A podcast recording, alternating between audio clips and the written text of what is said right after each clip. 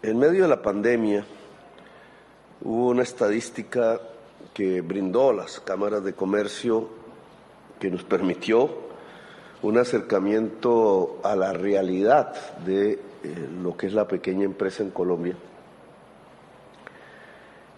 y lo que es la economía popular, registradas en la Cámara de Comercio, lo cual es un subregistro. Se nos habló de un millón ochocientas mil empresas. De esas quebraron seiscientas mil en el periodo de pandemia. Nunca supimos, es un trabajo investigativo que está por realizarse, ese espacio económico que dejaron esas 600 mil empresas quebradas se perdió, se transformó, las 600 mil se reactivaron o fueron reemplazadas por otras unidades productivas y comerciales más grandes. La pandemia se convirtió en una excusa para incrementar la desigualdad social en Colombia. Si uno mira las estadísticas del DANE, la respuesta es sí. Contrario a lo que sucedió en Estados Unidos y en Europa y en Asia, en general, en el mundo, contrario a lo que sucedió en buena parte de América Latina, en Colombia la pandemia, no por sí misma, no por culpa del virus, que de estas materias poco conocimiento tendría, sino por la política pública,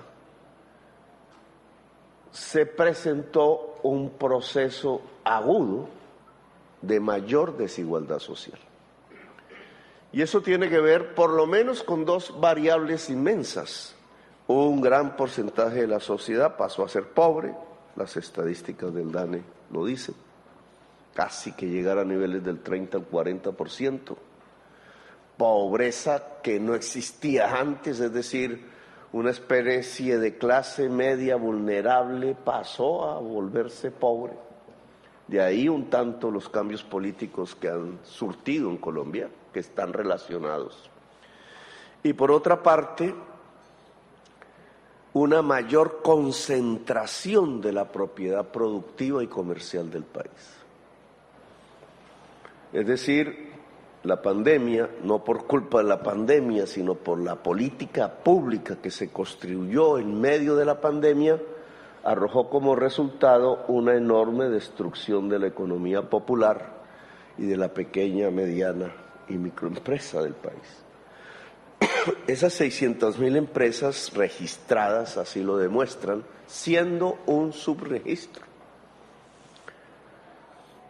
Cuando uno mira la política específica que el gobierno de Duque construyó para salvar empresas, ya no recuerdo el nombre que se le dio, encuentra, y en el debate del Congreso de la República fue explícito, que en realidad la voluntad que tenía el gobierno del entonces era salvar las mil más grandes empresas, bajo el plurito que allí estaba el empleo lo cual es una mentira total.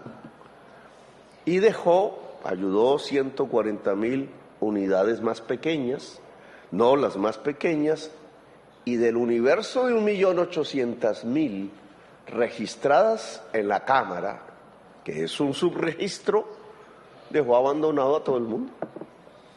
Luego, de ahí la explicación de por qué 600.000 microempresas quebradas, eso no existe en Estados Unidos.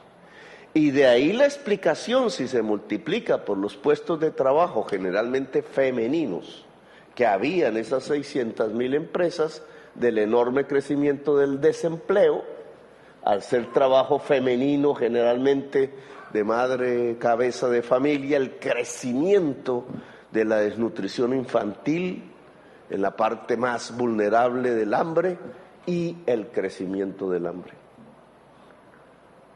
Es decir, la falta de atención a empresas como las que ustedes representan aquí, 10 mil afiliados de un universo que es de millones de unidades productivas, comerciales, de servicios, la falta de atención provocó el descalabro económico de Colombia. Ahora los culpables seremos nosotros.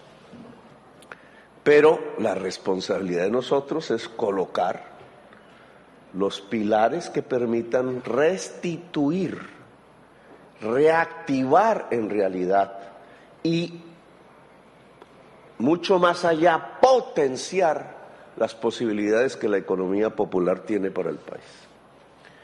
Ahora no acaba el virus y ya lo que viene es una tormenta económica de nuevo. La guerra, los resultados mismos del descalabro y de la parálisis del capitalismo mundial, producto de la pandemia, las políticas públicas mundiales han llevado a la economía de todo el universo a una recesión. Ya hay recesión en Alemania, ya hay recesión en Inglaterra, ya se anuncia la de Estados Unidos, ya se detuvo en buena parte la economía china, ya lo que tenemos al frente de nosotros es una inflación internacional galopante del orden de los dos dígitos, 10, 11% por país, un problema de hambre que llega a 2.800 millones de personas, lo que hace mucho no veíamos, que va a provocar éxodos aún mayores, lo del Darién es apenas el inicio, pasando el Mediterráneo, pasando del sur al norte, pasando el Darién, pasando Centroamérica, éxodos que van a impulsar en los países del norte procesos de derechización y fascistización, como ya también lo estamos viendo.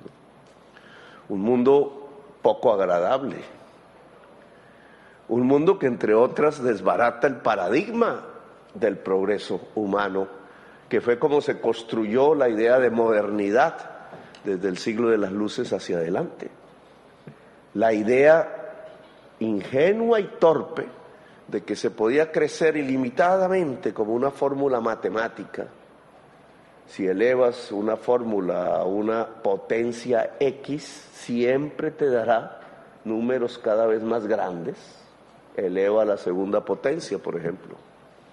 Matemáticas del bachillerato, pues te da una línea que sigue y sigue hacia arriba y entonces esa ideología del progreso fundado en ese tipo de matemáticas no tuvo en cuenta que el planeta tiene un límite, que hay un límite, que no se puede crecer así, que es simplemente una ideología, es decir, que la humanidad, medido el progreso en términos de acumulados de bienes, lo medimos en el PIB, las naciones, no podía tener un progreso ilimitado, infinito y permanente sino que iba a haber un final. Y estamos viviendo el final. Claro, la humanidad puede cambiar el concepto, la ideología, incluso la esencia de la riqueza, los valores en los que se afinca. Si no lo hace, simplemente nos vamos de este planeta, se acabó. La crisis climática es el límite, el límite real, no un límite supuesto. Alguien dirá, eso es el apocalipsis. Bueno, pero es el límite real de la humanidad. Superar la crisis climática, y miren ya cómo nos está rodeando, superarla cada vez será peor, implica un cambio de sistema político y económico a escala global, un desafío inmenso para la humanidad que nadie sabe si estamos eh, capacitados para dar. Es decir, si el cronómetro de la historia va marcando nuestro final sin que nosotros podamos reaccionar para superar ese final. La crisis climática lo que va anunciando es lo contrario de la fórmula matemática. Elevas a la segunda potencia o a la tercera y tienes un crecimiento cada vez más rápido e infinito. No, la crisis climática lo que te está diciendo es tus hijos van a vivir peor que tú y tus próximos años serán peores que los del presente y tus nietos vivirán la catástrofe. Es decir, la fórmula invertida, la del final de la humanidad. En medio de ese paradigma tan intenso, tan complejo, tan conflictivo como el que va a estallar en el mundo, pues estamos aquí en Colombia tomando decisiones para estos años. ¿Cuáles?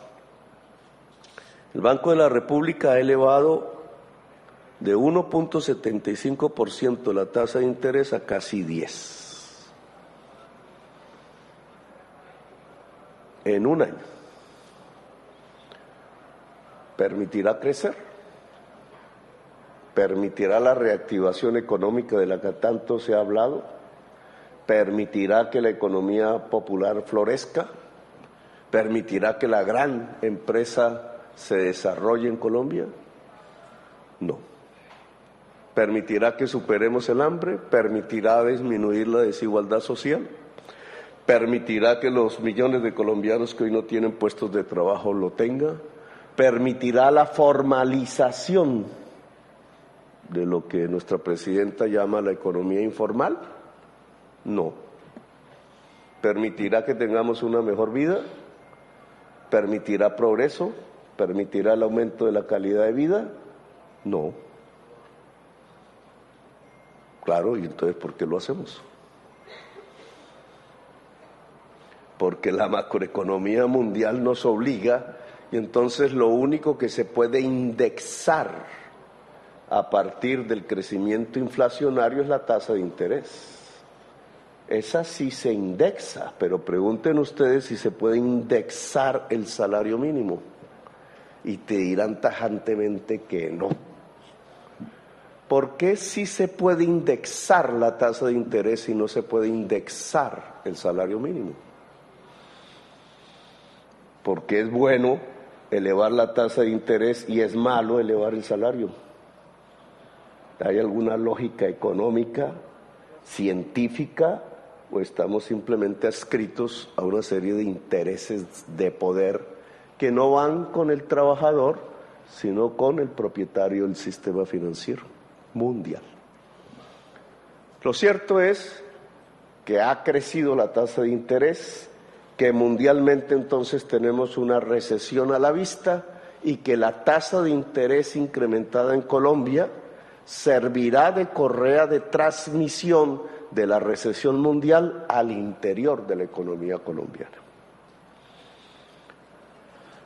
La pregunta entonces es qué hace el gobierno, que no tiene que ver con la tasa de interés. ¿Cuál los derroteros en una tormenta como esta, de hambre, de pobreza, adicionalmente de inundaciones que acrecientan la crisis, de recesión mundial, de hambre mundial, cuál los derroteros que debe tomar el gobierno nacional de Colombia al frente de su sociedad. Pues no es nada fácil, pero yo les diría lo siguiente. La apuesta debe ser la economía popular. No lo digo ahora, lo dije en mi programa y lo vengo defendiendo desde antes. El verdadero capitalismo de Colombia está en la economía popular. En un mundo que ustedes conocen, muy vivo, muy rico, muy intenso, muy de sobrevivencia y por eso es tan intenso. Y de ahí se genera en cierta forma su riqueza de transacciones diarias del caminar, del madrugar, del trasnochar, del sufrir, del esfuerzo, de la disciplina, muchas veces. Solo recuerdo a la señora del madrugón de San Victorino, que conocí mucho en mi vida política y administrativa el San Victorino del centro de Bogotá, pero aquí está o estaba el San Nicolás. Y en todas las ciudades de Colombia hay las burbujas enormes de una economía popular bullante que ha sido golpeada indudablemente, pero que ahí está. No ha muerto, está ahí. Explica la mayor parte de los puestos de trabajo de Colombia. Esos puestos de trabajo en general no son asalariados, es decir, tienen que ver más con criterios de asociatividad, de colaboración o de esfuerzo individual por el rebusque, que es como así se denomina el rebusque, muy individuales y por tanto muy condenados al fracaso. Tiene que ver en el mundo rural con la economía campesina, con seguir doblando la espalda sobre el surco, aún en el siglo XXI, con una perseverancia tal que esas personas merecerían realmente el título de héroes de la patria. Tiene que ver con una resistencia, con una resiliencia de la sociedad colombiana. Es lo más resistente. Es el colombiano que no se va a Miami, que además haría muy mal porque Miami va a entrar en una crisis espantosa. Es el colombiano que no está pensando en cómo escapar, sino en cómo superar el problema. Generalmente un mundo femenino, porque a pesar de, las medallas del machismo, son las mujeres más resistentes que los hombres más disciplinadas, etcétera, etcétera, etcétera, y entonces son más resilientes, aguantan más. Nosotros tendemos a irnos por el mar y las montañas a ver si hay algún otro lugar por allá que nos espera y no encontramos ninguno. Esa economía popular así construida desde hace tanto tiempo, producto de la historia, producto de las exclusiones, producto de la vida misma que se resiste a perecer, es lo que nos puede permitir ahora, en medio de esta tormenta y con todos los nubarrones negros en contra, sacar las cartas de la prosperidad, del progreso real, no del progreso infinito y mentiroso. Y entonces le corresponde al gobierno nacional hacer una alianza con la economía popular. Miren ustedes que en los últimos días, todavía apenas si pasamos de dos meses, en virtud de la historia misma del país, la, el gremio más de derechas del país, Fedegan, con todo el historial que hay alrededor del tema de la tierra fértil en Colombia, ha hecho un pacto con nosotros. Sacrificamos qué? Pagar al precio comercial la tierra, que es un problema. Y quedan tres millones de hectáreas. Una misión. Todo el campesinado de Colombia hoy cabe en dos millones y medio de hectáreas. Y de mala tierra en general.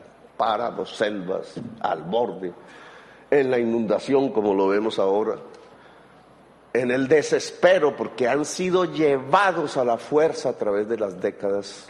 la historia de Colombia rural es la historia del desplazamiento campesino por una élite de tres mil, cuatro mil personas que creen que tener tierra es tener poder y han usado hasta los fusiles y la masacre para concentrarla, creyendo que concentran el poder, para nada más que concentrarla. Miren el Caribe en general y encontrarán potreros. Ni siquiera el bosque antiguo tropical, seco tropical que se denomina, nada. Potreros y de vez en cuando una vaca. Eso es riqueza. Eso es pobreza. Incluso al ser tierra fértil, la vaca al caminar destruye la tierra. Es decir, es una economía depredadora, no productora. Y sin embargo ahí, de ese gremio, sale la propuesta de, bueno, pactemos, vale, 3 millones de hectáreas, no son 15 millones las que deberíamos transformar, porque son muy fértiles, pero comenzamos en este gobierno si lo hacemos, lo demás será más fácil porque se habrán construido las confianzas, el camino se va, se pavimentará. Lo difícil es esto, tres millones de hectáreas. Una misión, porque significa ni más ni menos a cinco millones de hectáreas que producen agricultura de diverso tipo, desde la gran plantación de palma y banano, hasta el pequeño media hectárea del campesino minifundista produciendo maíz blanco, Todas esas son 5 millones de hectáreas, incluido el café, incluido la caña panelera, etcétera. Le agregamos 3.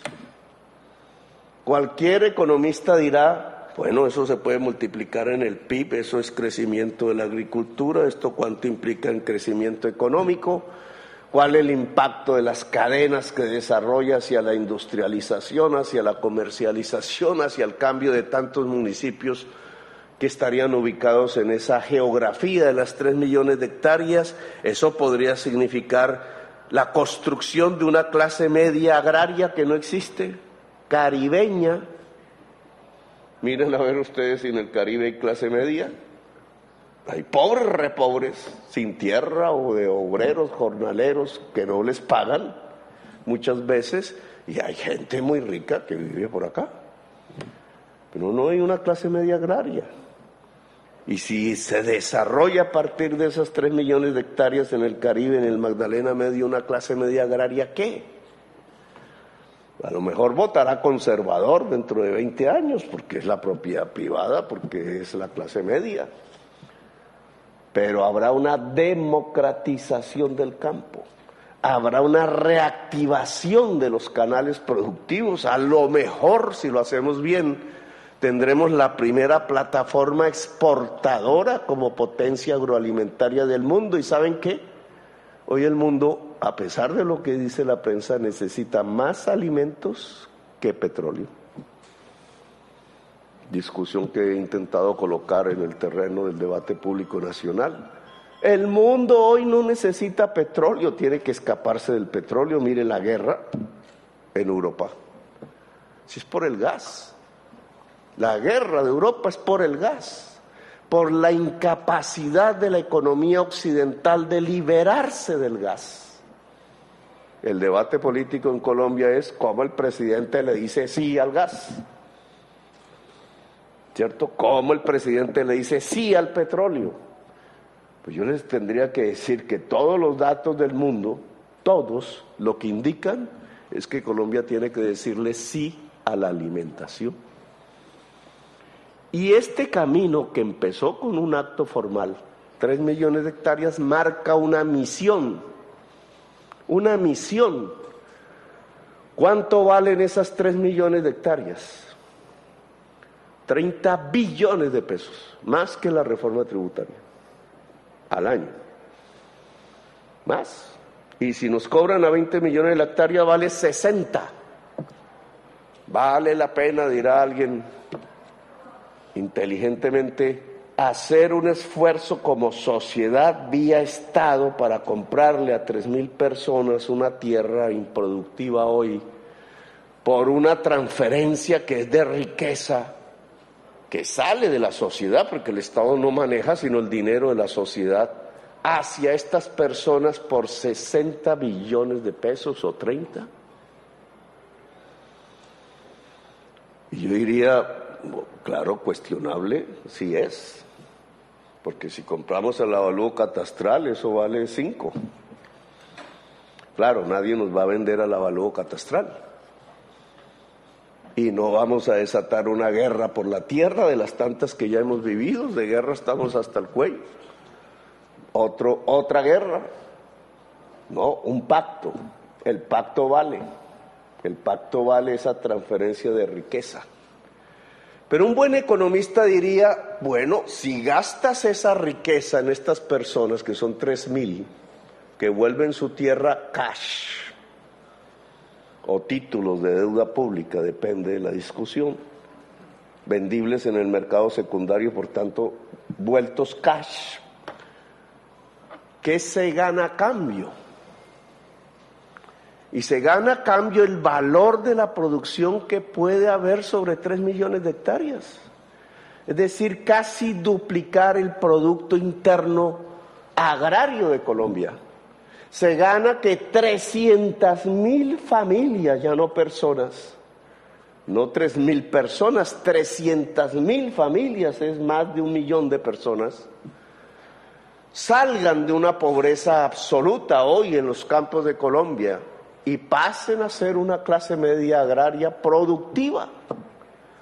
pasa que hay un multiplicador productivo y que no es solamente el valor de lo que se puede producir encima de esa tierra, sino lo que eso desencadena, porque entonces hay una compra de fertilizantes, hay una compra de camisas de la familia, de zapatos, de servicios, hay una compra de maquinaria, hay una compra de servicios públicos, etcétera, hay un multiplicador productivo que termina siendo que la economía colombiana de tener 3 millones de hectáreas hoy improductivas con una vaca paseando de vez en cuando, tendría una economía agraria con capacidad de alimentar a su población y de exportar.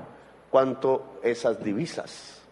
El resultado final es que no es caro, es que aprovechamos una oportunidad y nos lanzamos hacia la producción. Si yo en 3 millones hablo de 300 mil familias, estoy hablando de 10 hectáreas por familia. Si a eso le ponemos otra, otra matemática, 20 millones de crédito, porque si no, ¿cómo se, ¿qué sacamos con la tierra pelada? Hay que producir. Supongamos 20 millones, que es poco. Esos son 6 billones de pesos de crédito anual si el cultivo es transitorio, dependiendo. 6 billones del sistema financiero colombiano que tiene que captarse, trasladarse en forma de crédito, quizás con tasas de interés, tema fundamental, baratas,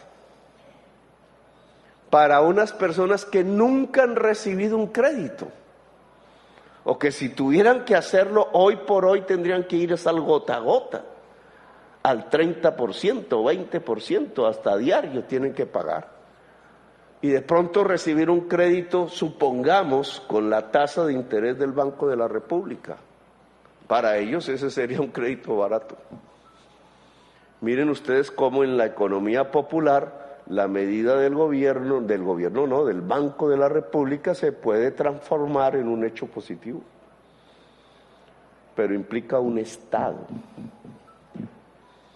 implica que el Estado compre la tierra, implica que consiga los recursos, implica que sus bancos den el crédito, implica acompañar esa producción para comprarla, implica transferir tecnologías, implica una actividad proactiva del Estado, es decir, un Estado que induzca el desarrollo, la producción.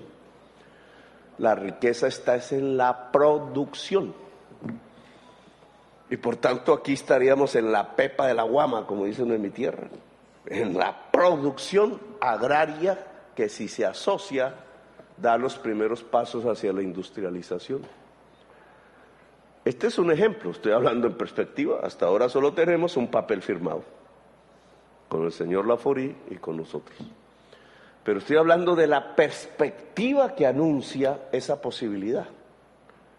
Y cómo entonces en medio de las tormentas internacionales y nacionales y de la política que lleva es a la desactivación económica, el alza de la tasa de interés de 1.7 a 10% en un año, podría el gobierno generar un proceso anticíclico, es decir, en contravía de lo que si dejamos las cosas como están ocurriría un Estado activo.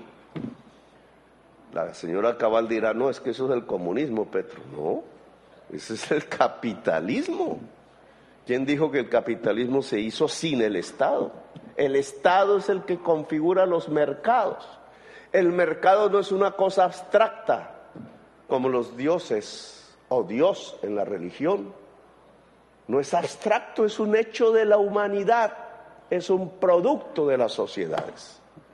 Y el Estado también.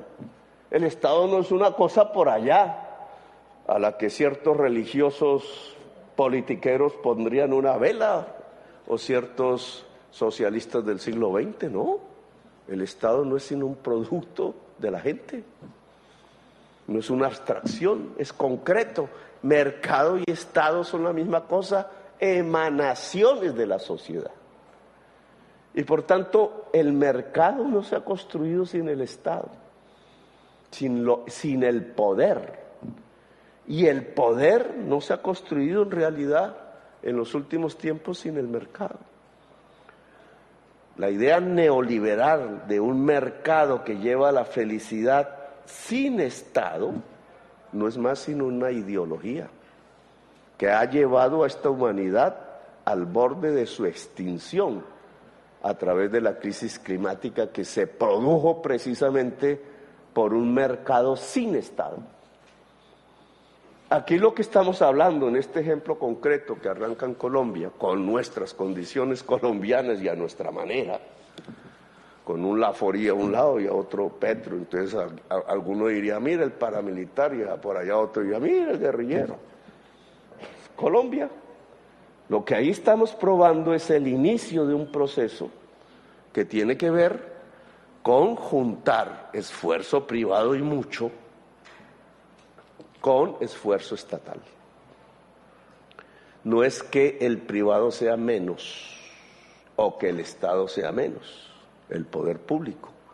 No, es que pueden colaborar en un proceso en donde el objetivo, la misión, es meter tres millones de hectáreas más a la frontera agraria colombiana para resolver problemas específicos, no solamente económicos, sino la paz. ¿Cuánto vale la paz? Para poderla valorar un economista tendría que valorar a precios de mercado cuánto vale una vida humana. Esa tarea se las dejo a ustedes. Pero este ejemplo muestra en el mundo agrario lo que ahora hay que hacer en el mundo urbano. Y vuelvo al tema de la economía popular. Esa economía popular indudablemente necesita crédito. Y el crédito no viene del sistema financiero tradicional de Colombia. Bien, lo proponen ustedes, se necesita una banca nacional de desarrollo, incluso con crédito de fomento, y la palabra está algo prohibida. Pero es así. El gota a gota tiene que desaparecer de la economía popular y tiene que ser reemplazada por un sistema de crédito cooperativo, digital, si se quiere, pero también público. Una banca nacional de desarrollo, porque el desarrollo está en la economía popular. Fíjense en ustedes que, por lo menos desde que soy parlamentario, siempre han trazado una línea, lo formal, lo informal y han mostrado como si se tratase la política económica de una guerra contra lo informal. ¿Cuál es la diferencia? Es una diferencia de ley, no es una diferencia económica. ¿Quiénes pueden pagar seguridad social? ¿Quiénes no? Y entonces no hay la pregunta, ¿y los que no, por qué no pueden pagar seguridad social? Pues porque no tienen con qué. ¿Cuál la solución? Obligar o más bien entregar las capacidades para que ese mundo económico que hoy no puede pagar seguridad social lo pueda hacer. Es decir, potenciarlo. No como se manda la policía contra el vendedor ambulante, creyendo que así solucionan el problema. Entonces le dan tres cacharros en la cabeza y se llevan, la decomisan, como hemos visto día tras día sino cómo ese vendedor ambulante o esa señora vendedora ambulante puede potenciarse de tal manera que incluso abandona la calle, que es un problema para muchos. Abandona el espacio público desde el punto de vista económico, se lo apropia desde otro punto de vista. ¿Cómo se potencia la economía popular? ¿Cómo aún con las nubes, la tormenta, todo viniendo sobre nosotros en contra, el gobierno en una manera anticíclica puede potenciar la economía popular de Colombia y volverla el cojín de seguridad de la economía nacional, pues indudablemente entregando crédito. La discusión que sobreviene es cómo los fondos de segundo piso que quedan del gobierno se pueden transformar todos en un banco de primer piso de desarrollo de la economía popular en Colombia. ¿Que no se puede? el Banco Agrario existe y se puede desarrollar también como banco de fomento de la economía popular urbana de Colombia. Un megabanco, es decir, el banco más grande de Colombia volvería a ser el Banco Agrario Popular. Eso es populismo, dirán. ¿Cómo va a sacrificar la politiquería, va a quebrar la banca como ya sucedió en el pasado? Sí, la politiquería quebró varios bancos y la mafia quebró también varios bancos privados en Colombia. Ni lo público ni lo privado son vacuna contra la corrupción, pero tampoco ni lo uno ni lo otro son sinónimos de la corrupción. Depende de los controles sociales. Pero nosotros estamos decididos a que la economía popular tenga crédito que sería, a pesar de la subida de las tasas de interés del Banco de la República, más barato, porque esa economía popular o no ha recibido crédito, que es lo más caro, o ha recibido el gota a gota. O sea, no abaratamos el crédito en la economía a pesar de una decisión macroeconómica contraria. Y eso implica transferencias tecnológicas, sí, ¿Eso implica una alfabetización digital? Sí. ¿Eso implica asociatividad como una forma de empoderamiento? Sí. El llanero solitario en el mundo de la economía popular no va sino hacia su sacrificio. Solo la asociatividad libre es la que permite defenderse. Y el Estado, el gobierno debe estar para ayudar a esa asociatividad. Si esa asociatividad es la que disminuye el riesgo del crédito, mejor. El crédito asociativo puede ser una solución para la economía popular. Que las compras del Estado que se ha hecho, ayer hacía una referencia a esto, y entonces algunos medios quisieron armarme una pelea con el ministro Campo, que ni mencioné en su afán premeditado por ver cómo pierde popularidad el gobierno, entonces se creen sus propias mentiras, oiga. Las construyen, las echan a volar y empiezan a hablar de ellas y de ellas como si fuese una realidad en vez de ir a la fuente. La fuente es lo que estoy diciendo. La normatividad, por ejemplo, de las compras estatales, que se ha construido durante décadas a través de decretos, leyes, etcétera, han construido instituciones como Colombia Eficiente, el y otras, no es para ustedes. Se ha hecho de tal manera que ustedes salgan. Se ha hecho es para que grandes pulpos de la contratación se queden con el gasto público. Pulpos de la contratación que también son pulpos de la corrupción. Entonces miren las compras de comida para la niñez en el colegio, PAI, o miren las compras de la niñez por fuera del colegio, ICBF. Grandes compras son billones de pesos. Todos los años, ¿a quién compran?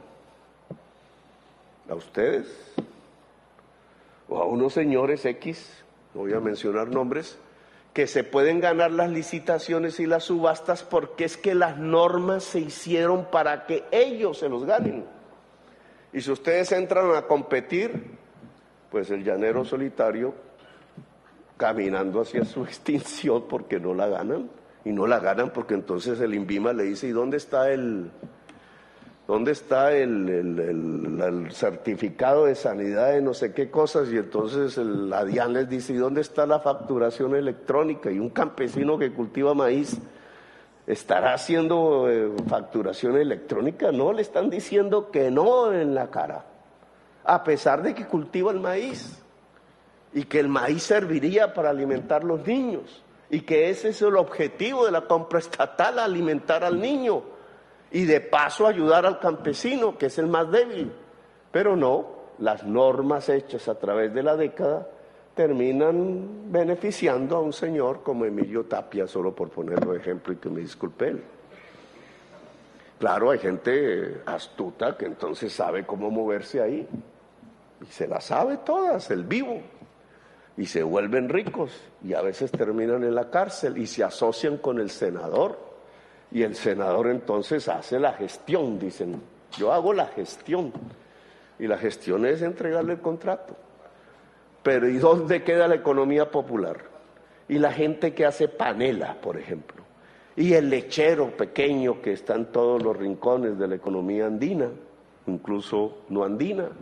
¿Y dónde queda la señora que hace la miel? ¿Y dónde queda el campesino que siembra el maíz? ¿Y el que siembra el frijol para dónde? Cojan ustedes un kit de alimentación del ICBF y solo calculen el porcentaje de bienes importados que tiene. No, lenteja, sí, pero la lenteja no la hacemos nosotros. Frijol, pero no lo hacemos nosotros. Arroz, no lo hacemos nosotros. Fíjense, eh, la leche ultraprocesada, la leche ultrapasteurizada, el empaque vale más que la leche. Y eso es lo que compran. Claro, ahí se benefician unos, los grandes importadores de granos, seguro, y, el, y los ultraprocesadores de leche, seguro. Y el que mete todo eso en una cajita, ese es el que más se gana, ese es el contratista. Porque nadie hace leche y maíz y todo al mismo tiempo. El que mete todo eso en la caja, y entonces la licitación está hecha para comprar kits de alimentación. Resulta que ninguno de ustedes hace kit de alimentación. Si acaso hace un producto del kit. Y entonces, ¿quién se gana las licitaciones? El corrupto. Porque la trampa está en el kit. En la palabra kit, que ni en español es, o sea, el combo diríamos nosotros. Si encomba la comida, se gana la licitación. Claro, son grandes espacios donde se encomba la comida y se gana la licitación y vende una comida mucho más allá de lo que vale. Y el Estado paga. Bueno, las compras tienen que ser un instrumento de desarrollo de la economía popular y para eso hay que cambiar la normatividad INVIMA y para eso hay que cambiar otras normatividades para que la, el gasto del Estado sea en sí mismo una palanca del desarrollo económico regional y por tanto de la economía popular. Estos temas hay que trabajarlos obviamente más a fondo, son más complejos e implican una organización de la economía popular en Colombia. Implican que la mujer se organice. implica que a COPI se deslinde un tanto de la familia gremial, sugerencia, no estoy diciendo que lo hagan, es decisión de ustedes, pero entonces por estar andando detrás de la Andy, firmando comunicados con los poderosos de la NIF, perdemos la especificidad propia de lo que puede significar una copia dentro de un mundo, un mar que se llama la economía popular de Colombia. Yo esperaba de la Andy, por ejemplo, una propuesta avanzada respecto al pacto social y en cambio no esperaba nada de Fedegan, por razones históricas. Resulta que el que dio el paso de avanzada fue Fedegan y el que dio el paso atrás fue el Andy. No, no nos cobren impuestos, entonces ¿cómo se hace un pacto social? ¿Cómo es el pacto social? ¿Que los pobres se financien con los pobres? ¿Que en un país tan desigual los que más tienen no aporten? Entonces, ¿cómo es el pacto? ¿Cómo es la paz entonces? La paz es que el pobre se arrodilla y diga, oiga, Señor, vuélvame esclavo. O la paz es que no hay esclavitud. Y si no hay esclavitud es que esa persona sea libre y para ser libre no solamente no hay que tener cadenas materiales, sino que no hay cadenas inmateriales que son las peores, la ignorancia, la falta de salud, la falta de oportunidades, el no tener perspectiva, todas esas son las nuevas formas de la esclavitud. Cuando una mujer acepta el trabajo sexual, por ejemplo, en Colombia, ¿no la han convertido en esclava? La han convertido en esclava. ¿Y es que es porque ella ha querido? Jamás. Es porque tiene un niño y porque cuando sale todos los días a la calle no hay oportunidad diferente. Y no deja morir el niño de hambre porque es resistente, pero ha sido conducida a la esclavitud. Una esclavitud que es diferente a la que se conocía en el siglo XVI, como decía el Joe Arroyo, pero igual en el sentido de la pérdida de la autonomía individual.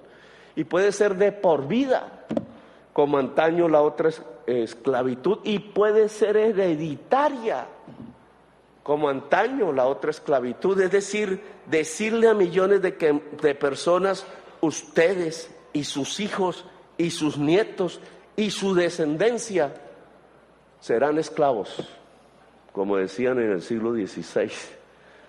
Eso, eso es democracia, eso es justicia social. Y entonces el pacto social del que hablamos es no, no hagamos nada porque cómo nos van a cobrar impuestos a nosotros, los que siempre el Congreso de la República, cada vez que se debate una reforma tributaria, lo que les crea es regalos. Tienen el senador para eso, lo financian. Y entonces como por primera vez en 15 reformas tributarias que, en las cuales yo he estado, ahora son ellos los que tienen que pagar, porque les quitamos los privilegios tributarios parcialmente, ni siquiera, a mí me hubiera gustado más, porque ¿por qué no puede haber igualdad? O sea, porque ustedes sí tienen que pagar los impuestos que dice la ley y el otro tiene un poco de gabelas, de que no sé qué, que si sé cuándo, de laberintos, como tiene el poder, además tiene el contador que se las sabe todas, que además ha trabajado antes en la DIAN y se las sabe más todas, le paga su millonada, pero el tipo no paga impuestos. El banquero de Colombia paga menos impuestos de sus ingresos personales que la secretaria de su despacho. Y así no se puede hacer la paz.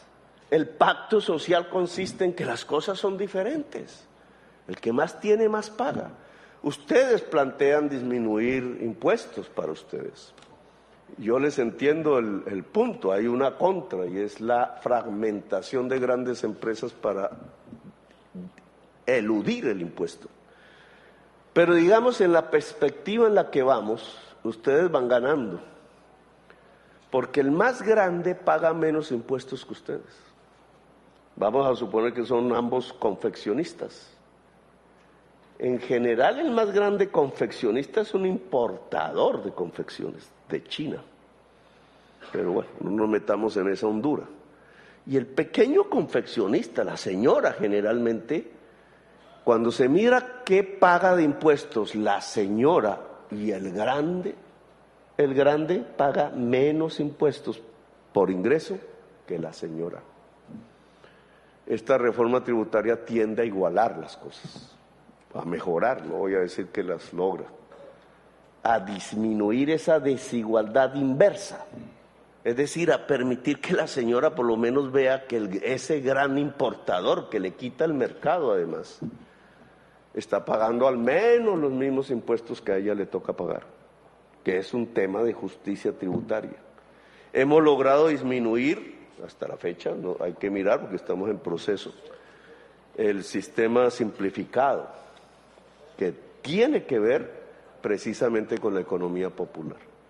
Pero en esto lo que yo les propongo, y me he extendido bastante, es en construir la alianza entre el Estado y la economía popular que no es lo mismo entre el Estado y la gran banca privada de Colombia. Lo que ha habido en Colombia es una alianza entre el Estado, los grandes terratenientes improductivos del país, que han puesto presidentes, y la banca privada de Colombia. Ahora lo que yo les propongo es construir una alianza fundamental entre el Estado y la economía popular de Colombia con un objetivo, fortalecerla, para que sea la palanca verdadera del desarrollo agrario e industrial de Colombia, que son los núcleos fundamentales de la generación de la riqueza. Ya después preguntamos cómo se distribuye y todo eso, pero si no generamos riqueza, no tenemos la materia prima de la solución de nuestros problemas. Y la riqueza está en el trabajo, está en la producción y la producción en Colombia está en la economía popular, agraria y urbana.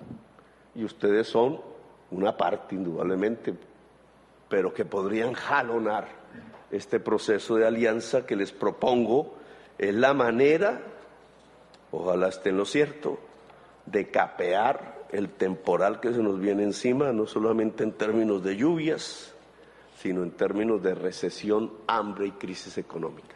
Gracias por haberme escuchado, muy amable.